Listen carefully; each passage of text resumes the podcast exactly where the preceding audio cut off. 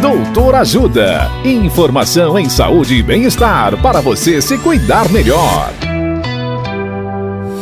Nesta edição do Doutor Ajuda, vamos saber mais sobre ansiedade infantil.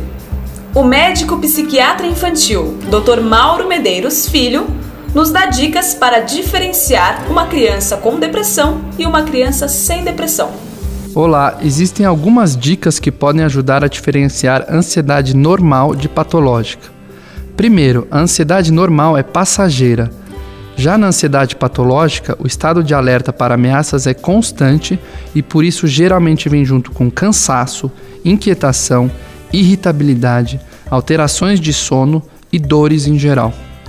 Segundo, na ansiedade patológica, a ameaça é vivida de um jeito desproporcional Exemplo: uma criança que estudou para uma prova e nitidamente sabe a matéria, mas tem uma ansiedade e quase uma certeza de tirar zero.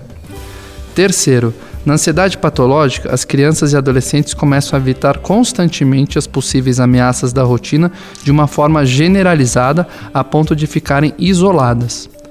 Por exemplo, faltas repetidas na escola em dia de prova ou, em casos mais graves, abandono escolar, ou faltas e abandonos de jogos competitivos.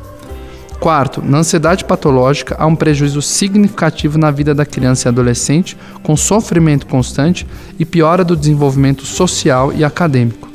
Se você identificou algum desses sinais de alerta, é hora de procurar um psiquiatra da infância e adolescência. Dicas de saúde sobre os mais variados temas estão disponíveis no canal Doutor Ajuda no YouTube. Se inscreva e ative as notificações. Assista agora mesmo os conteúdos do Doutor Ajuda, acessando www.ajudasaude.com.br ou baixe o aplicativo Ajuda Saúde. Doutor Ajuda. Informações confiáveis em saúde e bem-estar para você se cuidar melhor.